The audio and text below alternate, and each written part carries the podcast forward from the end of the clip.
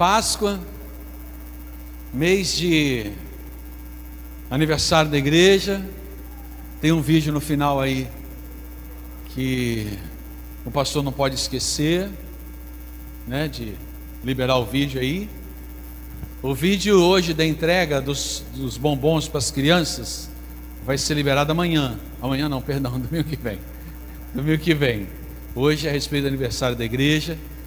Lembrando aos amados também que nós teremos cantina depois. E também que toda segunda-feira a gente tem um momento de oração aqui na igreja, três horas da tarde, de três às quatro. Você pode vir participar conosco, tá bom? Então, nesse mês de aniversário da igreja, é, da nossa igreja metodista central em Além Paraíba, é, eu quero trazer algo a respeito, nós temos falado sobre isso, eu falei isso no domingo passado, algo que faz uma ligação daquilo que a comunidade deve ser, e a gente faz uma avaliação se ela também está sendo. Ok, amados? Sempre uma avaliação assim. Como igreja, como comunidade, nós somos o que a Bíblia nos ensina, né? Ou temos que nos tornar aquilo que a Bíblia nos ensina também. Então hoje, pensando um pouco sobre a ressurreição, a gente olha para a cruz e vê a cruz vazia. Glória a Deus. É isso, é a cruz, ela está vazia, né? A cruz está vazia. Porque é Páscoa, e Jesus ele disse para aqueles que o seguem, ele diz para a gente também o seguinte a respeito de cruz: tome a sua cruz e siga-me. Opa, eu quero falar um pouquinho sobre cruz, porque eu vejo que igreja ela é a comunidade da cruz. Isso mesmo. Então, nesse mês de aniversário, pensando sobre Páscoa, e uma comunidade que é a comunidade da cruz. Eu quero então convidar você a abrir a palavra do Senhor em 1 Coríntios capítulo é, 15, por favor. Então, 1 Coríntios capítulo 15, e vamos ver o que, que a palavra do Senhor tem a nos ensinar. E preste atenção, você que está com a Bíblia, fica com a Bíblia no colo, porque provavelmente eu vou abrir para você, vou pedir para você abrir em outros textos bíblicos, tá legal? Nós vamos ler, provavelmente, vamos aqui, né? Conduzido aí pelo Espírito Santo, a gente vai direcionando também para você abrir ou eu ler, tá legal? Textos bíblicos para a gente poder ir caminhando bem. Então, é, assim que você encontrar, se você puder ficar em pé, por favor.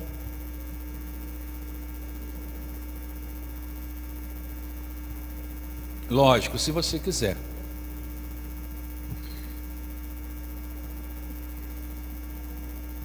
Querido, tem tantas coisas boas acontecendo aqui na igreja.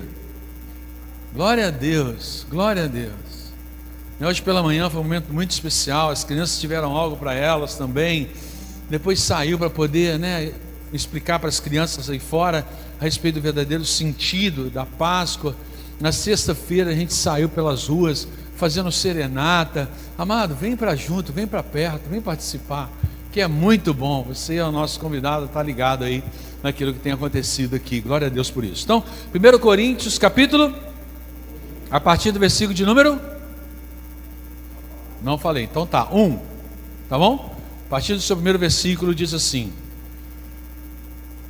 Agora, irmãos, quero que lembrem do evangelho que eu anunciei a vocês, o qual vocês aceitaram e no qual continuam firmes. A mensagem que anunciei a vocês é o evangelho por meio do qual vocês são salvos se continuarem firmes nele, a não ser que não tenha adiantado nada vocês crerem nele. Eu falei para vocês o ensinamento que recebi, que é da mais alta importância. Cristo morreu pelos nossos pecados, como está escrito nas Escrituras Sagradas ele foi sepultado e no terceiro dia foi ressuscitado, como está escrito nas Escrituras. E apareceu a Pedro, e depois aos doze apóstolos, depois apareceu de uma só vez a mais de 500 seguidores, dos quais uma, a maior parte ainda vive, mas alguns já morreram. Em seguida apareceu a Tiago, e mais tarde a todos os apóstolos. Versículo número 8. Por último, depois de todos, ele apareceu também a mim. como para alguém nascido fora de tempo. Feche teus olhos. Senhor, ministre a tua palavra aos nossos corações, traga, ó Deus, entendimento para todos nós, diante daquilo que o Senhor quer revelar, e que essa palavra fique guardada no nosso coração e mente, para que ela possa sempre entrar em atitude no nosso dia a dia e fazer parte do nosso caráter. Em nome de Jesus é que nós oramos. Quem concorda com essa oração, diga amém. Amém. Podem sentar, queridos. Amados, a igreja ela é a comunidade de Jesus Cristo. A igreja ela é corpo, Cristo é o cabeça. A gente fala isso constantemente. E foi lá na cruz que Jesus ele falou uma palavra, duas palavras na verdade, apesar de ele ter falado outras também. Eu quero destacar apenas essa que está sendo projetada para vocês, que é está consumado. Sim, foi lá na cruz que ele falou está consumado. Está consumado, Jesus declarou na cruz do Calvário cruz do Calvário. Do seu nascimento e na sua vida, tudo o que Jesus disse, realizou, apontou para a cruz. É, apontou para a cruz. A cruz, ela não foi algo por acaso, não foi. Jesus já falava sobre isso. É muito importante notar que nas duas celebrações cristãs definidas por Jesus Cristo, todas as duas apontam para a cruz. Quais são elas? O batismo e a Santa Ceia. Apontam para a cruz. Algo que o Senhor Jesus estipulou.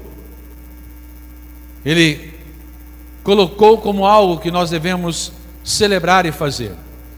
E é muito claro que Jesus, ele queria ser lembrado pela sua morte, porque toda a sua vida se explica pela sua morte na cruz. Por isso que a cruz acompanha a fé cristã por muitos séculos, muitos séculos. Apesar de várias pessoas dizerem tantas coisas, mas desde já no nascedouro a cruz fazia parte, já como símbolo daqueles que eram cristãos. Por isso que a cruz acompanha a nossa fé cristã. E olhando para a cruz, nós enxergamos toda a história escrita por Jesus Cristo.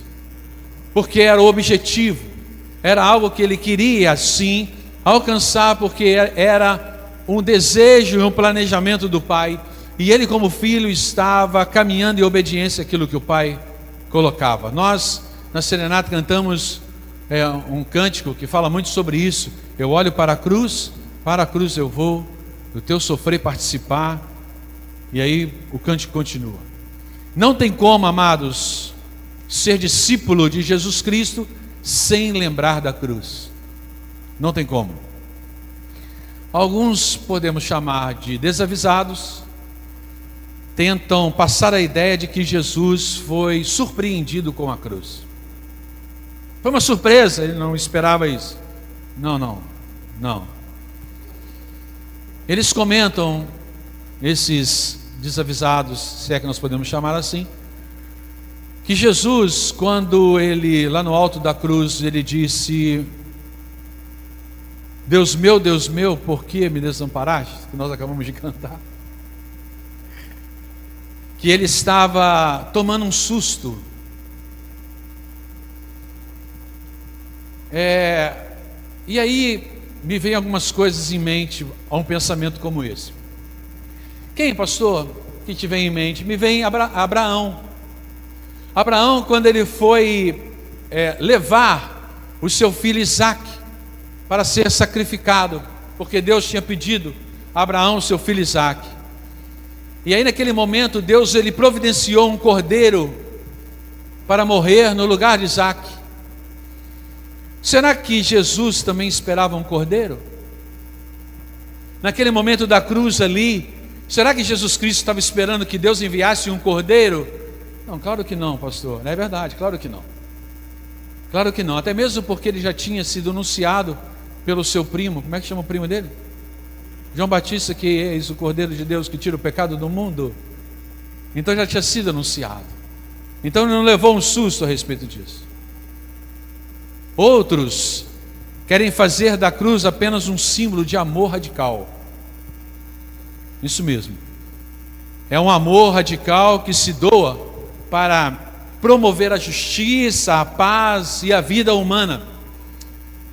Para mim, amados, essas pessoas tornam simplesmente Jesus semelhante a Che Guevara, a Gandhi, a Martin Luther King e tantos outros que lutaram pela paz, como nós sabemos, pela justiça e pela vida.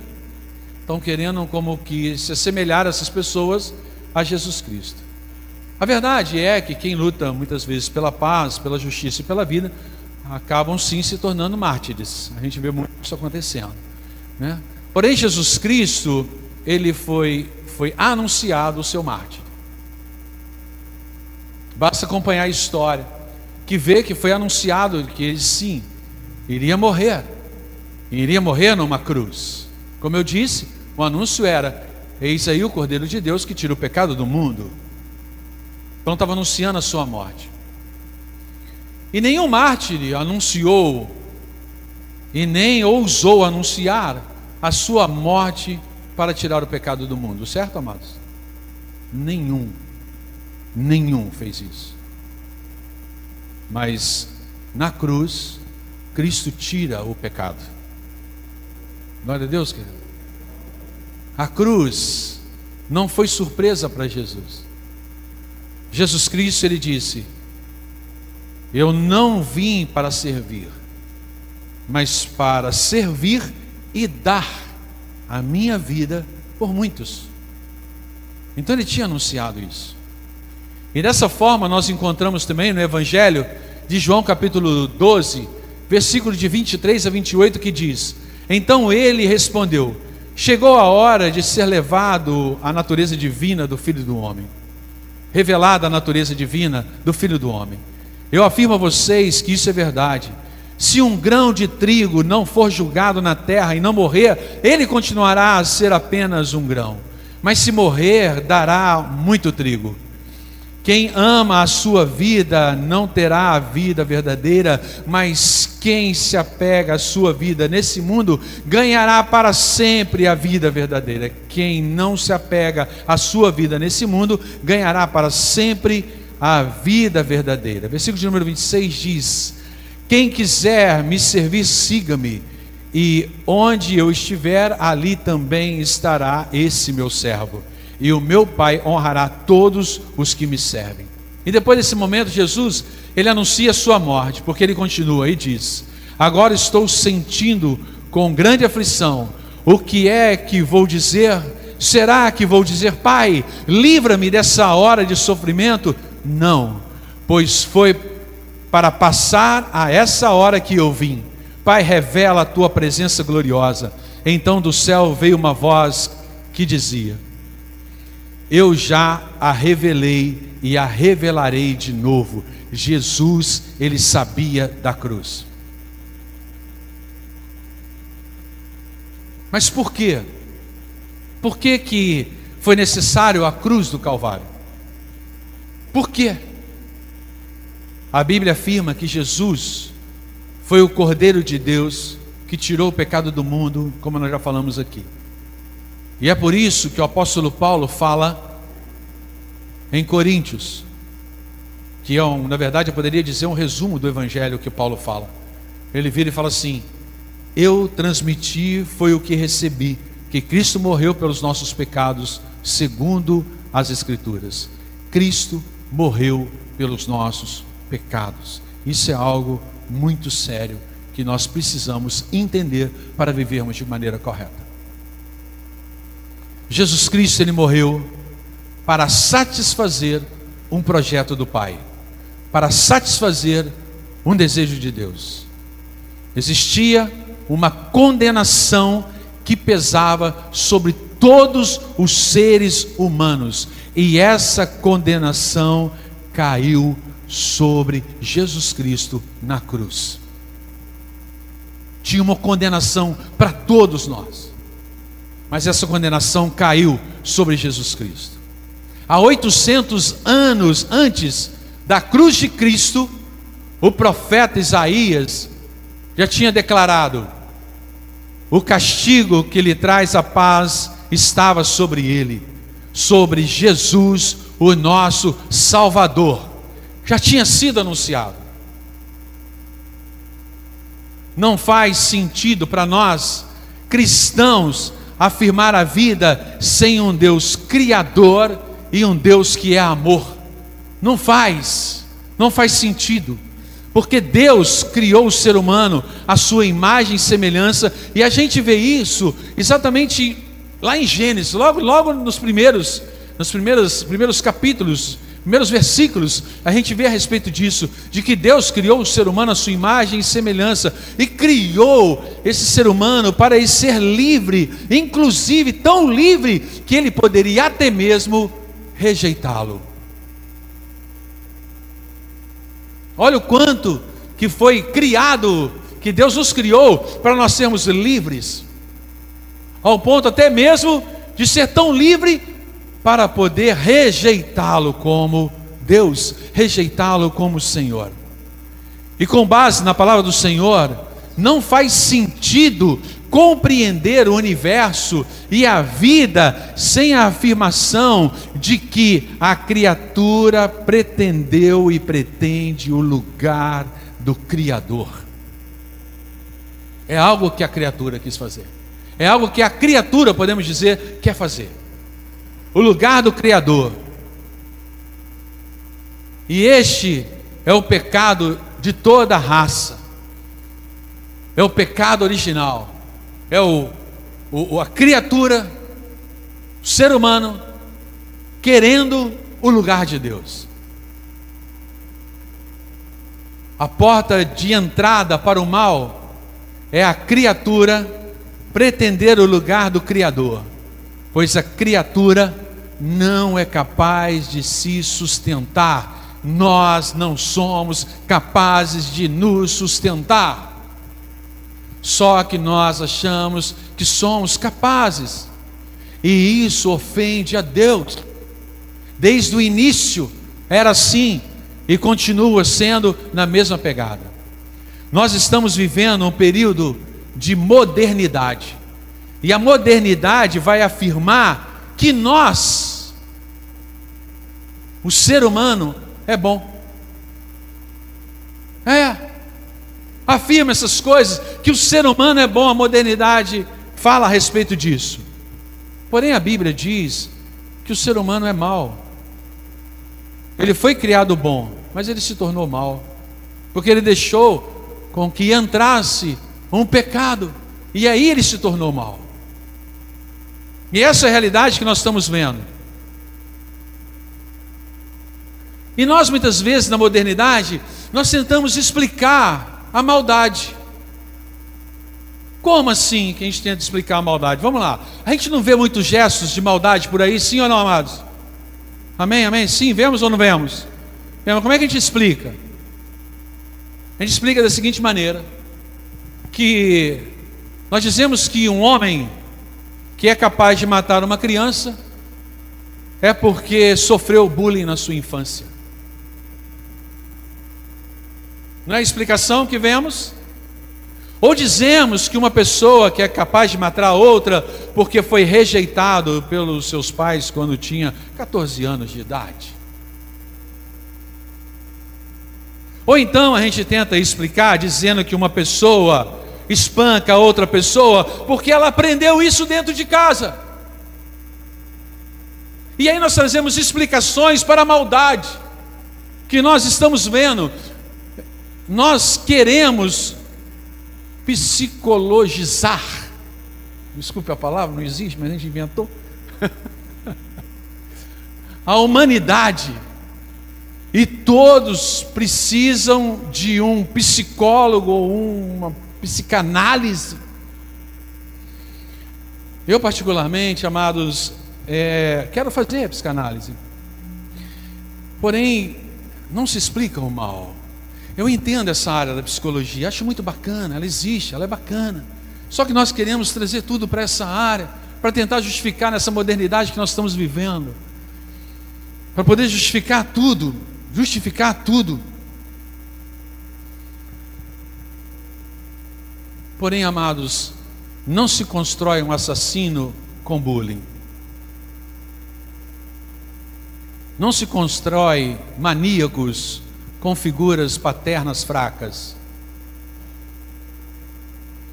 Isso eu não estou tirando a responsabilidade de pai e mãe, de todos nós, de pastor, não estou tirando a responsabilidade de ninguém. Porque nós temos responsabilidade, ok? A nossa geração, nós passamos algo para a nossa geração. Mas não é a justificativa para determinadas coisas, mas nós ensinamos e passamos. Amém, amados? Isso é algo muito sério aqui que a gente precisa explicar. Os suicidas não são gerados pela rejeição no ventre. Os genocidas não surgem porque foram maus, mal amados na infância. Pastor, mas essas coisas podem contribuir, certo? Certo, podem contribuir. Mas só que nós deixamos muitas vezes exatamente algo mal dentro de nós vir a sobressair a cada momento. E nós temos que ter a consciência disso. Existe um mal presente no coração humano. Existe. E essa maldade ofende a Deus.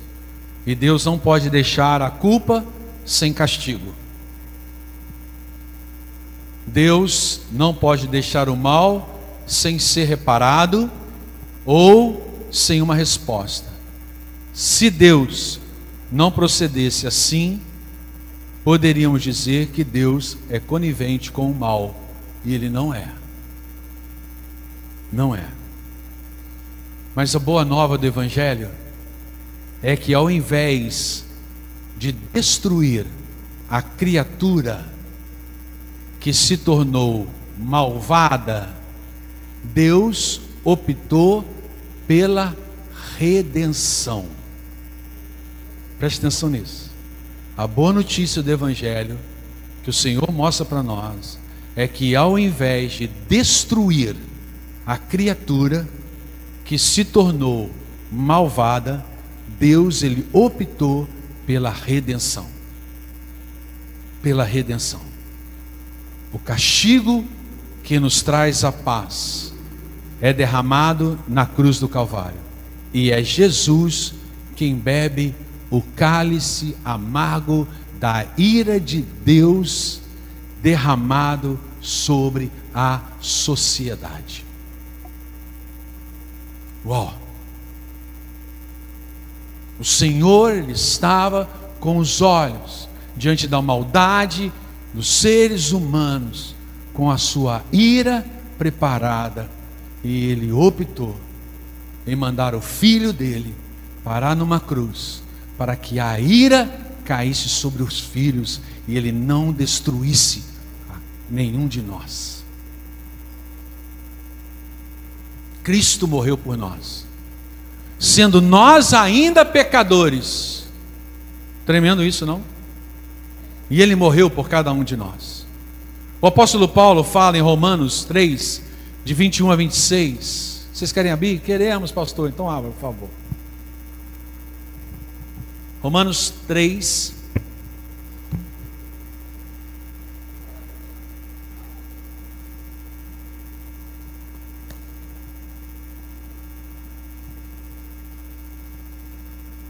De 21 a 26. Diz assim a palavra do Senhor: Encontraram? Bem. Mas agora Deus já mostrou que o meio pelo qual ele aceita as pessoas não tem nada a ver com a lei. A lei de Moisés e os profetas dão testemunho do seguinte: Deus aceita as pessoas por meio da fé que elas têm em Cristo Jesus. É assim que ele trata todos os que creem, pois não existe nenhuma diferença entre as pessoas. Todos pecaram e estão afastados da presença gloriosa de Deus mas pela sua graça e sem existir, exigir nada, Deus aceita todos por meio de Cristo Jesus, que o salva Deus ofereceu Cristo como sacrifício para que, pela sua morte na cruz, Cristo se tornasse o primeiro de as pessoas receberem o perdão dos seus pecados pela fé nele. Deus quis mostrar com isso que ele é justo. No passado, ele foi paciente e não castigou as pessoas por causa dos seus pecados. Mas agora, pelo sacrifício de Cristo, Deus mostra que é justo. Assim, Ele é justo e aceita os que creem em Jesus. Até aí. Só existe uma forma de anunciar o Evangelho, só existe uma forma de nós anunciarmos salvação, mostrando que Jesus na cruz pagou o preço por todos nós. Foi Ele que pagou o preço, total. E é por isso que o apóstolo Paulo declara em Romanos 8: Que diremos, pois, mediante essas coisas? Se Deus é por nós, quem será contra nós? Aquele que não poupou o seu próprio filho, mas o entregou por todos nós, como nos dará juntamente com ele e de graça todas as coisas? Quem fará alguma acusação contra os escolhidos de Deus? É Deus quem os justifica. Quem os condenará? Foi Cristo Jesus que morreu e mais, que ressuscitou e está à direita de Deus e também intercede por nós. Quem nos separará do amor de Cristo será tribulação, angústia, ou perseguição, ou fome, ou nudez, ou perigo, ou espada, como está escrito: por amor de ti enfrentei a morte todos os dias. Somos considerados como ovelhas destinadas ao matadouro, mas em todas as coisas somos mais que vencedores por meio daquele que nos amou. Pois estamos convencidos de que nem morte, nem a vida, nem anjos, nem demônios, nem o presente, nem o futuro, nem quaisquer poderes, nem altura, nem profundidade, nem qualquer outra cria, criação será capaz de nos separar do amor de Deus que está em Cristo Jesus, nosso Senhor. Aleluia! Glória a Deus! Aonde nós firmamos a nossa vida? Aonde nós encontramos o alicerce para nós caminharmos? Em Cristo Jesus. Então está na hora de nós dizermos bem alto e dizermos em bom tom: nenhuma condenação há para aqueles que estão em Cristo Jesus. A minha vida pertence a Cristo Jesus. Aquele pecado que estava sobre mim, o Senhor pagou o preço, e eu não preciso viver mais com esse pecado, eu não tenho que carregar mais esse pecado. Eu sei sim que existe algo que, se eu deixar, vai crescer a maldade dentro de mim, mas o Espírito Santo habita em mim, e dessa forma vai mudar o meu caráter, a minha postura será diferente, e eu não vou viver mais nesse pecado. Então o sangue de Jesus nos purifica de todo o pecado, é qualquer um todos os pecados, e na cruz, Jesus, ele disse: está consumado. Na cruz encontramos o perdão e a culpa não pode ter mais lugar na vida do cristão. O que, que você fez no seu passado? Eu fiz algo errado, a minha postura foi errada, foi errada. Eu reconheço o perdão de Deus sobre a minha vida e eu declaro que sobre esse pecado que eu tive, o sangue de Jesus chegou sobre a minha vida e eu não preciso mais ficar preso nesse pecado, porque Ele pagou o preço. Eu não preciso mais ficar deprimido com esse pecado. As pessoas podem levantar para dizer a respeito do meu passado que foi terrível, mas o meu passado eu já coloquei diante do Senhor e hoje eu sou nova criatura. Hoje eu vivo para o Senhor. O que o Senhor fala para você? Ele fala para você: Eu sou amor. E o amor cobre multidões de pecados, diz a palavra do Senhor.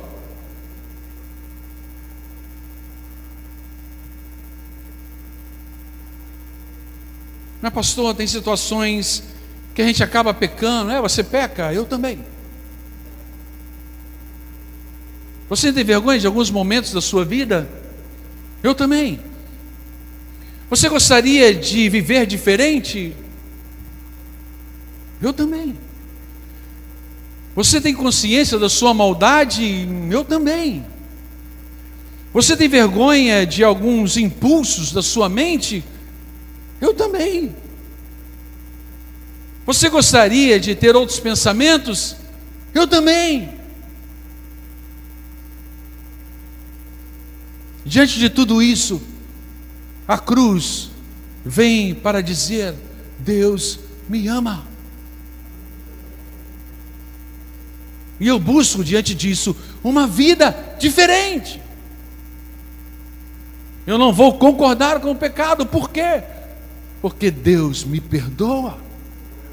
E eu não vou viver com isso mais, e nem praticando mais esse pecado, porque eu sei aquilo que caiu sobre Jesus. E diga-se de passagem, foi uma dor muito forte. Alguém que era santo. Jesus morreu pelos nossos pecados. Então, queridos, a cruz aponta para Jesus e ao mesmo tempo nos leva para o Egito. Calma, vamos entender um pouquinho sobre isso.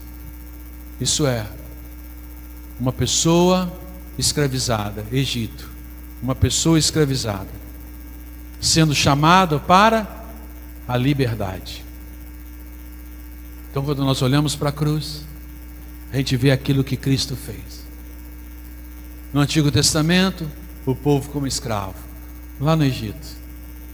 E o Senhor chamando, e Deus chamando aquele povo para sair do Egito e ir para Canaã, para serem livres. Quando a gente olha para a cruz, a gente vê a mesma coisa. Pessoas presas, e o Senhor dizendo: Você pode ser livre. O Egito, nação impiedosa, cruel, maldade do inimigo. Canaã, terra santa, reino de Deus. É onde o Senhor quer que a gente vá. Então preste atenção, amado. O amor de Deus não anula a sua justiça. Isso é a justiça de Deus. Porque se Deus não promover justiça, ele não poderia ser amor. Então, no Egito, a justiça de Deus foi a destruição. Ok? No Egito, a justiça de Deus foi a destruição. Os primogênitos, pagou lá, o sangue passou, várias pessoas mortas. E eles começaram então a celebrar a Páscoa. Os judeus celebrando a Páscoa ali no Egito. Por quê? Porque eles conseguiram sair e os primogênitos, diante da morte do cordeiro que foi pintado, foi passado nos umbrais da porta, eles não sofreram a morte. Amém, amados? Então houve o que? O livramento daquele momento. E aí depois vem Jesus. Depois de 200 anos, vamos das trevas para a luz, através de Jesus Cristo. Isso é libertação. Quando olhamos para a cruz, nós vemos a libertação que Jesus nos dá. Nós somos livres. Em 1 João 3,8 diz: Para isso o Filho de Deus se manifestou para destruir as obras do diabo. É interessante como a Bíblia coloca as coisas. Para isso, o Filho de Deus se manifestou para destruir as obras do diabo. Jesus Cristo venceu e destrói todo e qualquer, e destruiu toda e qualquer obra do diabo. Sabe o que isso mostra para nós, Jesus Cristo na cruz, que ele venceu? Mostra para nós o seguinte: que o exército do inimigo foi despojado. Isso é, as armas do exército inimigo estão no chão.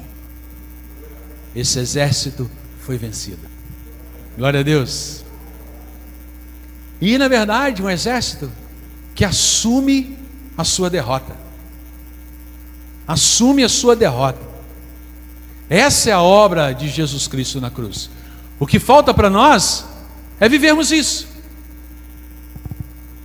E acharmos ainda que o inimigo tem poder sobre as nossas vidas. Se nós pertencemos ao Senhor, o inimigo não tem poder sobre as nossas vidas.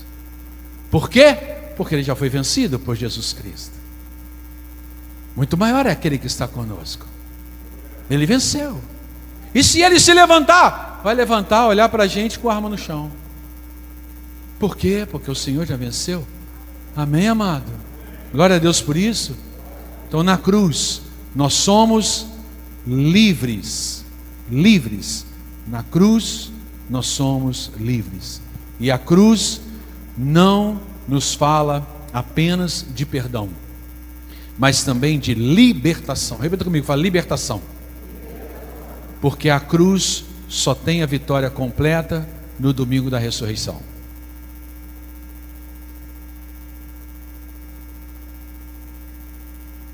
Morreu na sexta, crucificado na sexta, e a vitória completa veio no domingo da ressurreição. Por isso que o apóstolo Paulo ele diz: no primeiro texto que nós lemos. Jesus apareceu para Pedro, para Tiago, para os doze, para os quinhentos. Então ele apareceu para mim. então ele apareceu para mim. Se Jesus, amados, apareceu para Pedro, para Tiago, para o apóstolo Paulo, ele aparece para nós.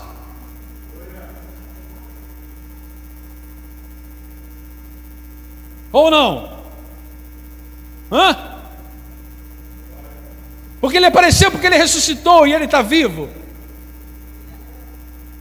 E é por isso que nós estamos aqui, num domingo, domingo da ressurreição, para celebrar que Jesus Cristo ressuscitado, ele aparece para nós. Ele é digno de ser louvado. Nós não estamos aqui levantando a mão, cantando cânticos para poder cumprir o ritual. É porque o nosso Deus está vivo e Ele está diante de nós. Ele acolhe a nossa adoração. Ele acolhe o nosso gesto. Ele olha para cada um de nós. Ele sabe quem está aqui. Ele te conhece. 2 Coríntios capítulo 4, versículo 4 a 6 diz: O Deus dessa era cegou, o Deus dessa era cegou o entendimento dos descrentes, para que não veja a luz do Evangelho da glória de Cristo, que é a imagem de Deus. Mas não pregamos a nós mesmos, mas a Cristo Jesus, o Senhor, e a nós, como escravos de vocês, por causa de Cristo, pois Deus que disse: das trevas resplandece a luz, Ele mesmo brilhou em nossos corações para iluminação do conhecimento da glória de Deus na face de Cristo. Aleluia. Ele mesmo brilhou em nossos corações para iluminação do conhecimento da glória da face de Cristo. A luz do Senhor brilha para quem te enxergue Jesus Cristo. Você pode dizer que Jesus Cristo brilha no seu coração, amado? E que você vê a face de Cristo brilhar no seu coração, amado? Você vê isso?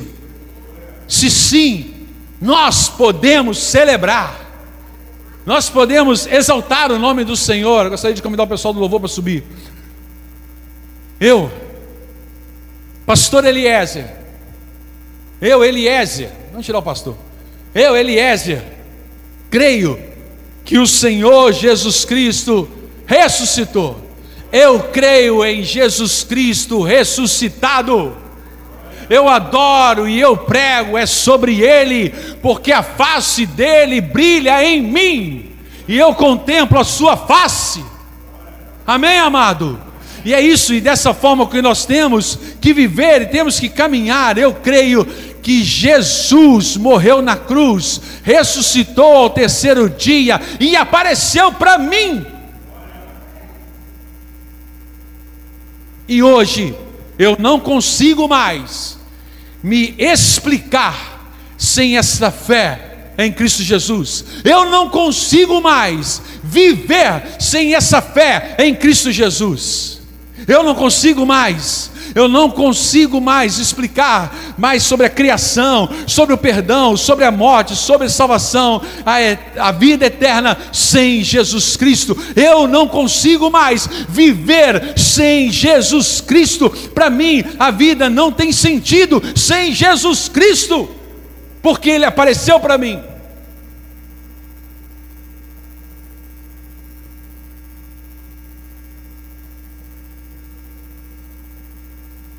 Culpa não tem lugar na minha vida. Apenas o amor de Deus. Porque quando erro, me jogo de joelhos, porque eu já sei que o perdão do Senhor foi liberado sobre mim. E eu não preciso ficar agarrado a isso. Uma coisa eu sei, eu creio, e por isso eu celebro o que? Cristo vivo. O perdão de Deus sobre a minha vida. Você também celebra, amado? O perdão do Senhor sobre a tua vida. Você crê realmente que o Senhor, Ele está vivo? Você pode ficar em pé.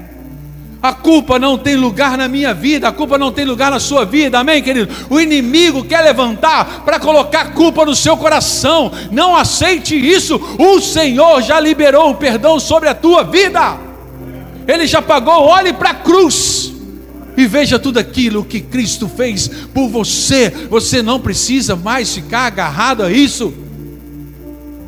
Eu quero viver para Cristo hoje e sempre pois quero andar na luz, isto é, andar com Cristo Jesus.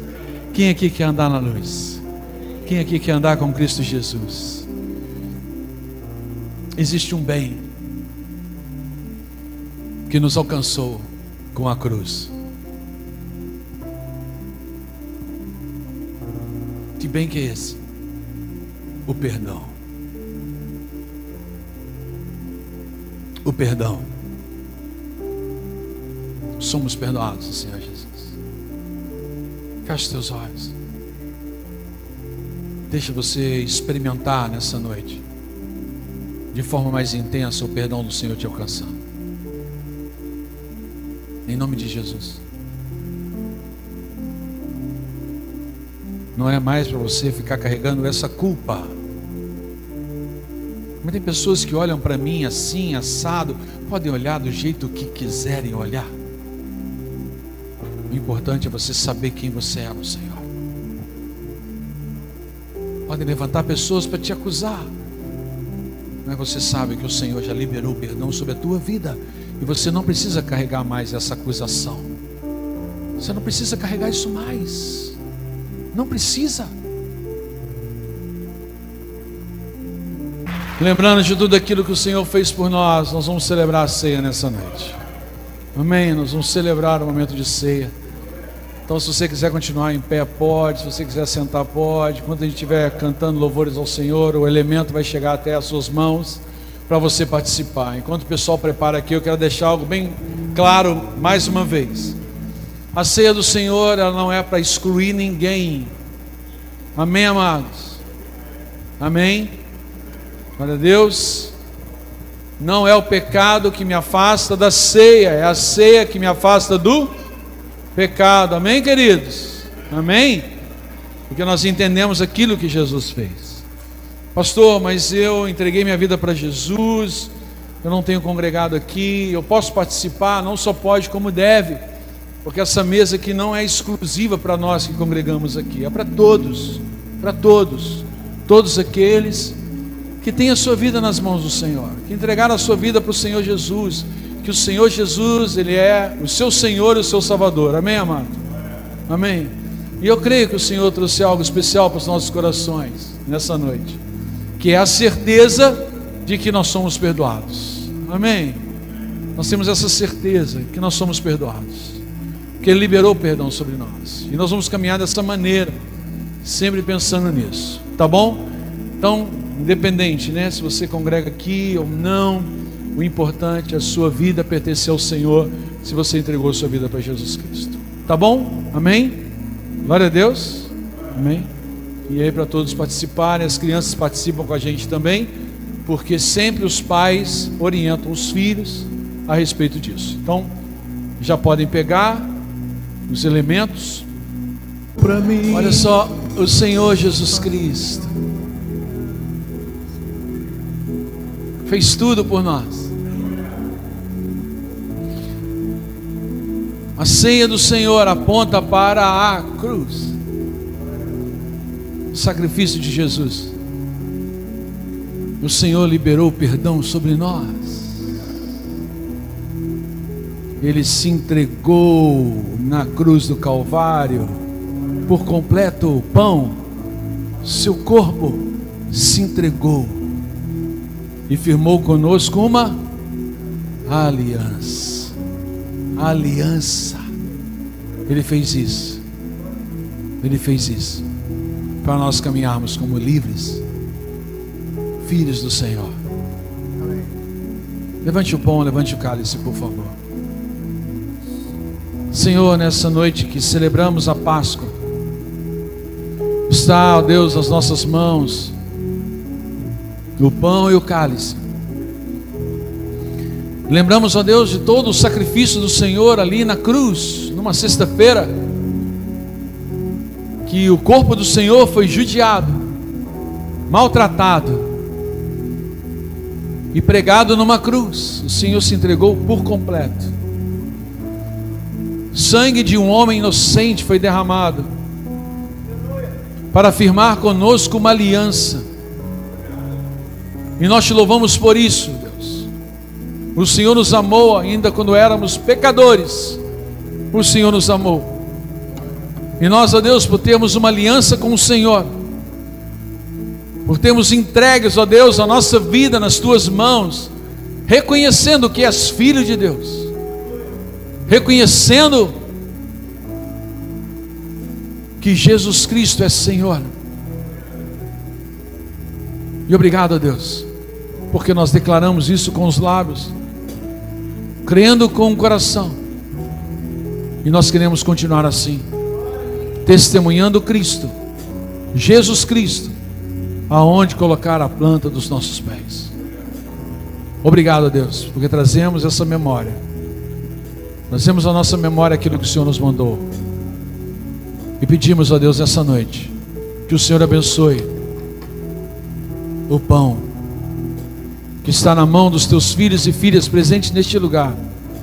E abençoe também o cálice, Deus que está na mão dos teus filhos e filhas neste lugar. E que esse momento de ceia, nessa Páscoa, seja um momento, ó Deus, muito especial, para nós lembrarmos sempre que o inimigo não tem poder sobre as nossas vidas, e quem reina sobre nós é o Senhor, porque declaramos e vivemos como Cristo Jesus, como Senhor e nosso Salvador. Em nome de Jesus é que nós oramos. Amém. Coma do pão, beba do cálice.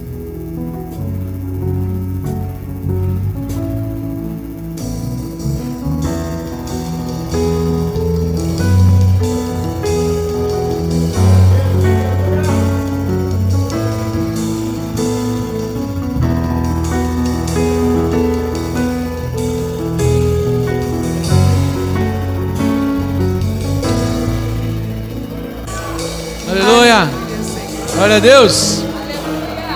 Benção demais. Aleluia. Como é bom nós estarmos na presença do Senhor. E ver que ele disse: está consumado. A obra dele foi completa.